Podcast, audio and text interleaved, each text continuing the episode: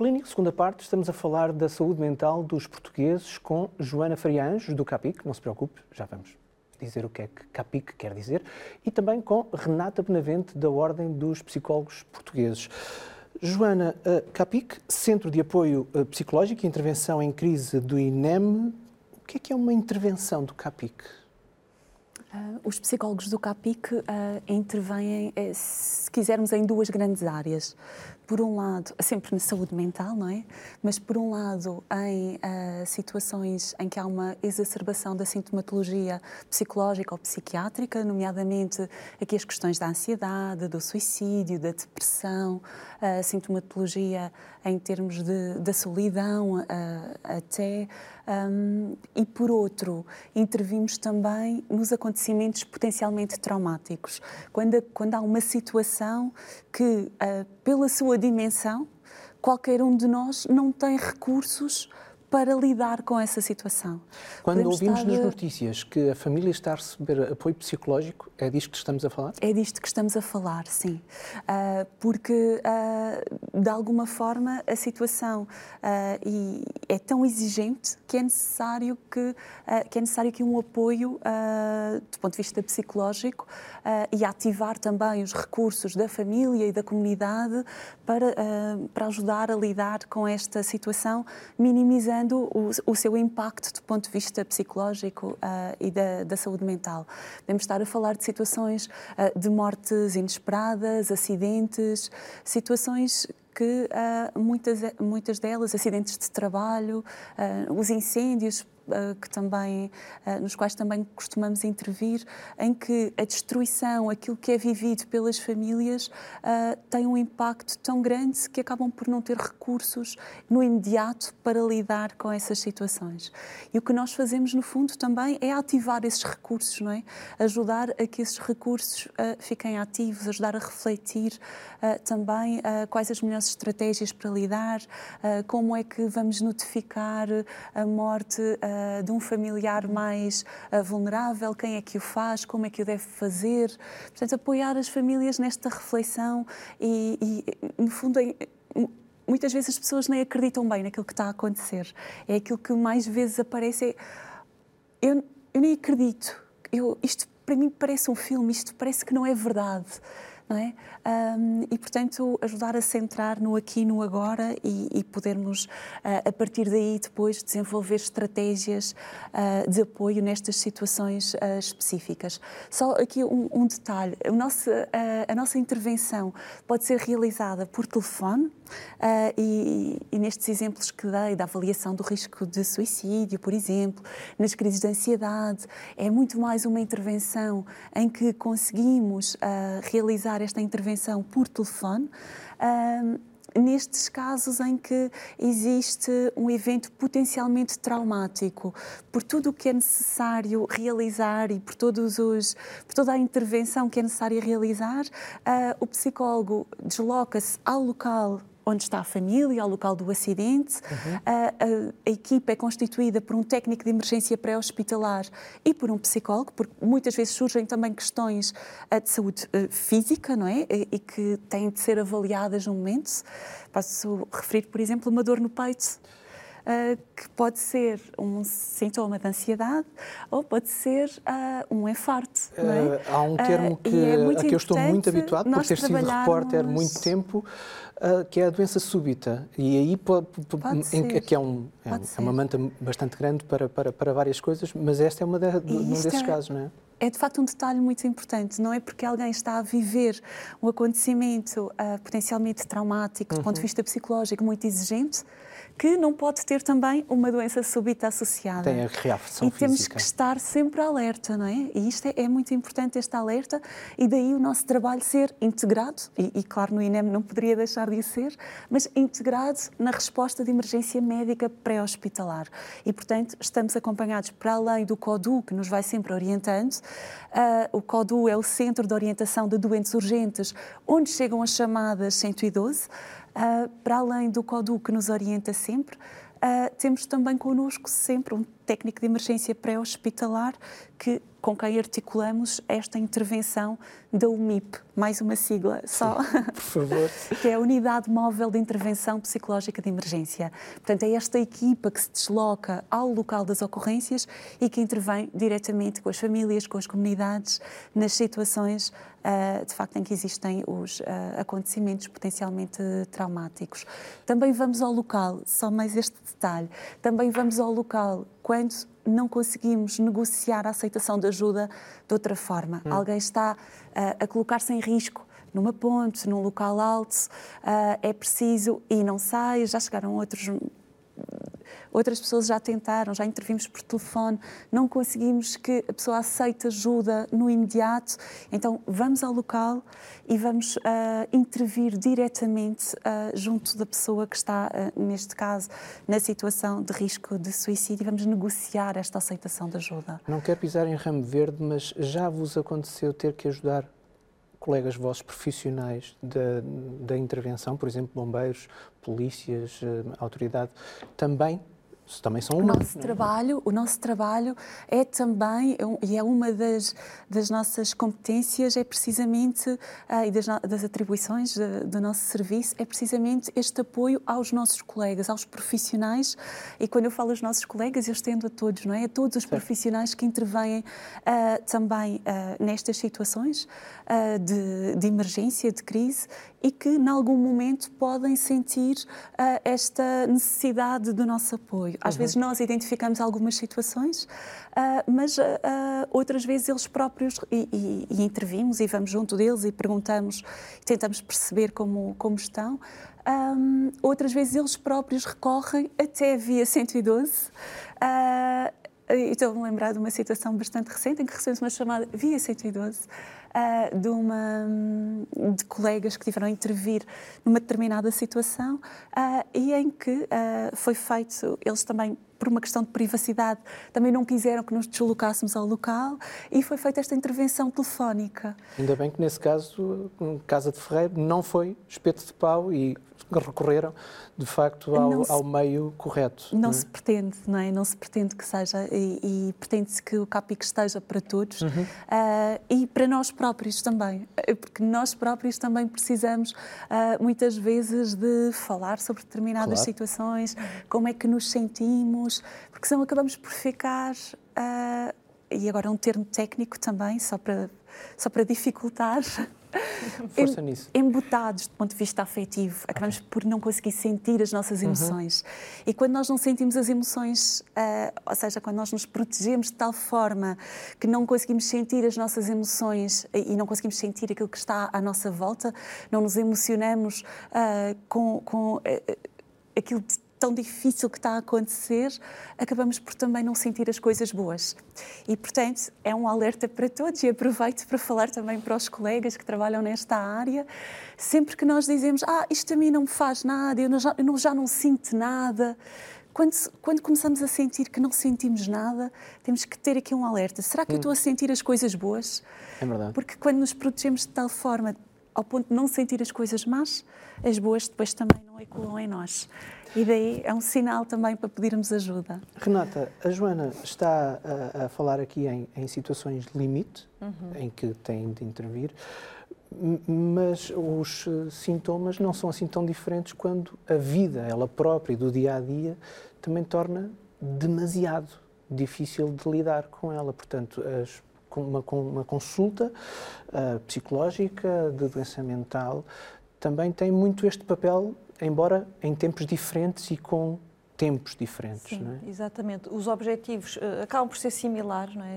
Uh, no sentido em que se uh, procura apoiar as pessoas num momento de dificuldade, num momento de ajustamento a uma situação de crise, ultrapassar alguma sintomatologia transitória, mas um, a grande diferença tem a ver aqui com esses tempos de, de, de espera, com estes timings de, de, acesso e também com o próprio circuito de chegada a, às nossas consultas. Um, no, no caso aqui da intervenção que, que a equipa da, da, Joana desenvolve. Portanto, estão muito focadas para, para as questões da crise, para, para, a intervenção no imediato e nós uh, não tanto por essa via, uma vez que uhum. há aqui estes circuitos que têm que ser respeitados e temos o problema das listas de espera, não é? Sabemos que há consultas em que as pessoas, para terem o primeiro contacto com o psicólogo, chegam a aguardar seis meses, uh, porque há de facto esta insuficiência de recursos humanos nos serviços. Uma, uh, uma intervenção atempada ou uma intervenção de saúde mental é importante não só para a pessoa, tenho ideia, porque pode ser importante para as pessoas que estão a rodear, para o local onde as pessoas trabalham, uhum. para o país em, em última instância, concorda? Claro, em absoluto. Portanto, nós não estamos isolados, não é? Nós somos Óbvio. pessoas que estamos integradas em família. Às vezes sentimos-nos numa ilha, não é? Às vezes sentimos. E esse é um dos problemas. Exato, mas isso também é um indicador de dificuldades, não é? Como claro. a Joana há bocadinho falava, o isolamento é um indicador. Muitas vezes as pessoas que estão, de facto, com este tipo de sintomatologia e de queixas têm também uma perspectiva, nomeadamente nos quadros depressivos, não é? A pessoa está tão deprimida uh, que um, uh, eh, tem aqui uma convicção de que nada me poderá, uh, ninguém me poderá ajudar, não vou sair desta situação e, portanto, o pedido de ajuda fica mais dificultado porque não há esta uh, capacidade de refletir e de ver, uh, no fundo, a luz ao fundo do túnel, não é? Que é uma coisa que acontece muito nos quadros depressivos mais graves. Mas voltando a essa questão, nós não, não estamos de facto isolados, não é? Estamos integrados numa família, uh, num contexto laboral, numa comunidade e um, o nosso desconforto, o nosso sofrimento, o nosso mal-estar, naturalmente vai refletir-se em todos os contextos onde estamos, não é? uma pessoa com um quadro depressivo, por hipótese, não estará tão disponível para interagir com os seus filhos, não tem tanta paciência, está mais irritável, portanto, não consegue apoiar naquelas tarefas do dia a dia, fazer os trabalhos da escola, cuidar da higiene, enfim, porque há um compromisso uh, daquilo que é a funcionalidade. A pessoa não tem energia, não tem ânimo e, portanto, não consegue um, ehm, esse desempenho. E o mesmo se passa no campo laboral, uh, ficando aqui nestas duas áreas, não é? Se não estamos um, bem do ponto de vista da nossa saúde psicológica, certamente não vamos ter bons, bons profissionais, bons funcionários. Uh, nós temos, inclusivamente, a Ordem dos Psicólogos produzido alguns relatórios relativamente a esta questão do impacto dos problemas de, de stress e da saúde psicológica na produtividade e as perdas financeiras associadas a isso, porque esta dimensão também é importante, e falar aqui em números e em, e em perdas de dinheiro também é, é, é, importante. E o nosso último relatório, que foi publicado já este ano, remete para perdas no valor da, da ordem dos 5,3 mil milhões uh, de euros associados a, a estas questões. E, e, e o que é que que é que acontece? As pessoas uh, apresentam absentismo, não é? Uh, faltam ao trabalho porque não estão uh, em condições de saúde psicológica. Um, muitas vezes comparecem no posto de trabalho, mas não executam as suas tarefas, que é aquilo que nós chamamos de presentismo. Portanto, estão no posto de trabalho, as pessoas são vistas ali, não é? O funcionário uhum. está presente, mas de facto não está capaz de produzir. Picou o ponto, mas não Produz. Exato, picam o ponto.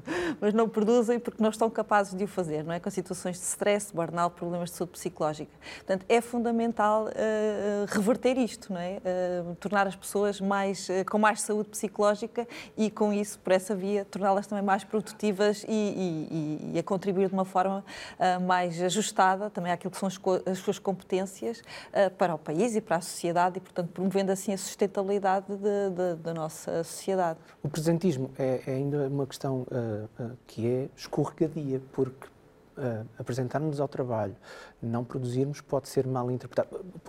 Apresentamos ao trabalho por uma questão de zelo, por exemplo, uhum. uh, não, para não ser absentista, mas depois pode ser mal interpretado ou se não dissermos porque é que não estamos a produzir, uh, também pode ser mal interpretado pelo, pelo pelo empregador, não é? Quer dizer, sim. e depois aí é uma, é, é uma, é, bola é uma neve, é? escalada, é? exato. Sim. Uh, certamente que é mal interpretado porque uh, quando o trabalhador se desloca ao seu posto de trabalho, uh, é o objetivo produzir. é que cumpra com as suas tarefas, claro. não é? E se não o faz, pronto.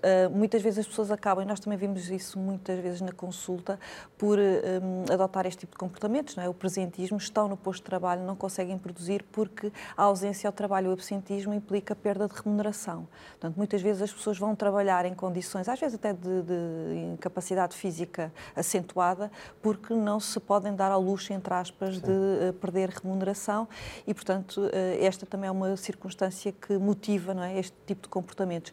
Nós temos, e voltando aqui às questões também da, da maior procura, um, uh, pronto, isto já, já, é conhecido, a literatura também demonstra isso, ou seja, a investigação, os estudos que já existem há muito tempo, que fases de crise financeira e, portanto, a vulnerabilidade financeira das famílias, a fragilidade em termos de desemprego, etc., potenciam os problemas de saúde psicológica. Portanto, as coisas estão associadas.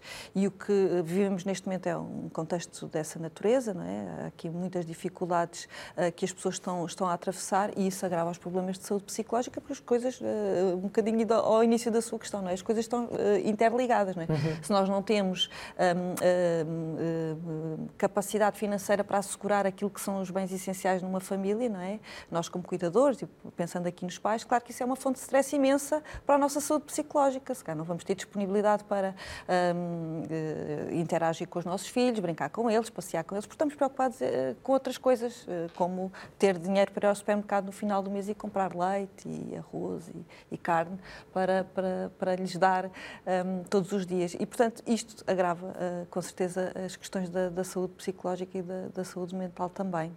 O Ministro da Saúde anunciou a chegada de novos, de mais psicólogos ao Serviço Nacional de Saúde, tenho ideia de 40. 40. Uh, são números satisfatórios?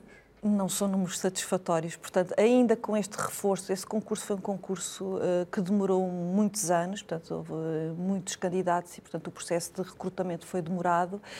Um, de facto, foram recrutados 40 psicólogos, mas esse número não é suficiente para suprir as necessidades e, como eu uh, há pouco referia, a nossa perspectiva é que o número de psicólogos nos cuidados de saúde primários devia rondar os mil e não estes 300 que temos agora. Também há outra variável que o Sr. Ministro não refere, que é as, as saídas de psicólogos do sistema do Serviço Nacional de Saúde. Para o privado ou para o privado? Uh, para o privado, para desenvolver outro tipo de atividades, uh, porque muitas vezes também há alguma insatisfação com as condições de trabalho, com aquilo que é eu dei-lhe há bocadinho exemplos, não é? Uhum. A frustração que nós sentimos de não conseguir dar a resposta, não conseguimos fazer aquilo para que fomos treinados, não é? Nós fomos treinados e preparados uh, e estamos na profissão porque vivemos isto com, com, com seriedade e com idoneidade, que é ajudar o outro. Certo. E estamos impossibilitados de o fazer. Isto gera muita frustração. E, portanto, também temos muitos colegas a sair do Serviço Nacional de Saúde. Que é uma montanha muito alta para, para subir. Uh, sim, uh, não, não é muito fácil. E, e, e ligando esta ideia com, com uma mensagem que a Joana aqui também passou, não é?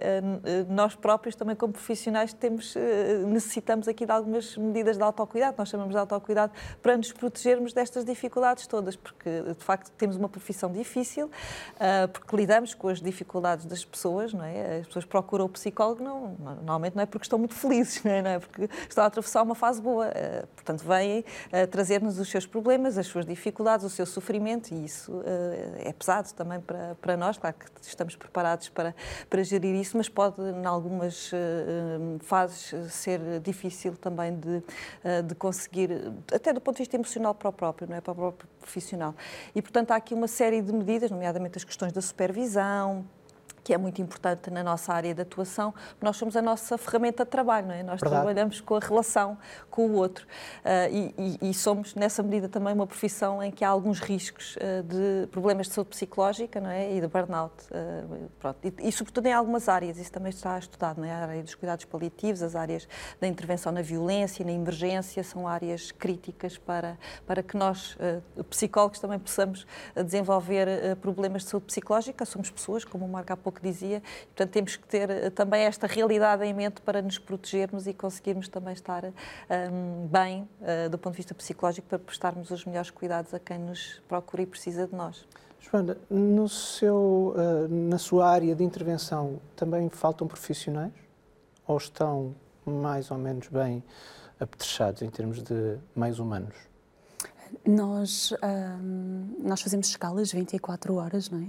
E por isso precisamos, sim. Temos um concurso uh, a decorrer que vai integrar agora mais alguns colegas, mas precisamos uh, deste reforço também para podermos ter equipas mais sólidas e também a dar uh, resposta uh, durante em, em, todo o período, não é? Uh, nas 24 horas podermos ter aqui mais equipas a conseguirem dar esta, esta resposta 24 horas. Mais pessoas a dividir o trabalho, evitando que vocês próprios também entrem em burnout, não é?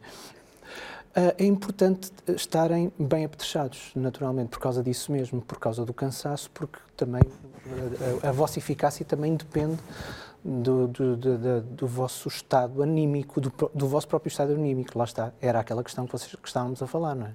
Claro que sim, é muito importante cada um de nós conhecer-se bem e perceber quais são os seus limites, uh, quais são as suas estratégias de autocuidado, uh, o, que é que, o que é que necessita para, e, e é individual, cada um de nós terá as suas estratégias e terá as suas formas de, nós dizemos, recarregar as baterias, não é? É curioso que fala assim. É curioso que ah, fala assim dos profissionais uh, uh, de saúde, porque estou a ouvi-la e estou a ouvir bons conselhos para qualquer um de nós, Uhum. cidadão Claro uh, normal, para tomarmos conta de nós, de nós próprios, não é? Claro que que conselhos é que pode dar ao cidadão para não ter que recorrer ao seu, ao seu trabalho? para não terem que recorrer a nós.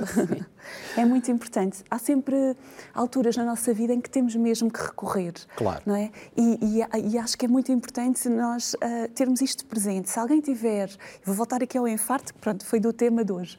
Se alguém tiver a infartar, nós não dizemos tens que ser forte, tens que ser corajoso, tens. Não, nós cuidamos daquela pessoa do ponto de vista médico. Claro. Não é? Se alguém tiver a desenvolver uma perturbação de ansiedade ou uma depressão, ah, ideação suicida, nós dizemos tens que ser forte, tens que conseguir, tens que ter coragem. A pessoa precisa de cuidados do ponto de vista psicológico e, por vezes, também do ponto de vista médico. E isso é um aspecto aqui muito importante que devemos sempre ter presente. Existe ajuda, não é? E, em alguns momentos da nossa vida, nós vamos mesmo precisar dessa ajuda.